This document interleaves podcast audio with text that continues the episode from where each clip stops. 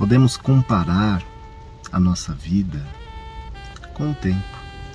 Nós temos os nossos dias de sol, né, em que temos o céu ensolarado, sem nuvens, que nós podemos considerar aqueles dias que nós estamos tranquilos, sem problemas que nos abalam, em que o sol nos irradia, nos energiza o corpo e a alma.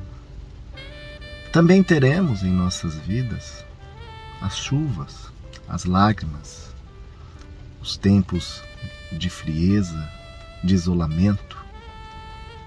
Isso é a vida e às vezes temos todos esses momentos no mesmo dia. Saímos de casa com aquele sol e de repente, ao meio-dia, o tempo se fecha, a chuva cai. E assim também é a nossa vida. Saímos de casa muito bem, quando algo nos ocorre, nos tira do eixo. E assim podemos flutuar, oscilar muito rapidamente em todas as estações emocionais. E isso é natural, devemos entender isso, né, que realmente a vida nos traz essas emoções e que podemos a cada dia aprender que o tempo de sol é maravilhoso, mas o tempo de chuva também traz as suas vantagens. É a chuva que vai molhar o solo para que as plantas revigorem, cresçam, nasçam. O frio também possui as suas vantagens, o seu aconchego, o seu momento de pensamento.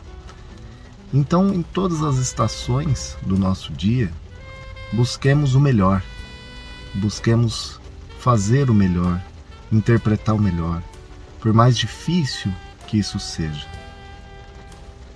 Às vezes nos sentimos sozinhos, mas Deus está sempre com você. Seus mentores, os seus anjos, toda a espiritualidade vai estar com você de acordo com a sua sintonia. Por isso, cuide muito bem da sua sintonia, da sua paz no coração, tentando de cada fase buscar sempre o melhor. Gratidão, que Deus abençoe você. Da página Evangelho Raciocinar.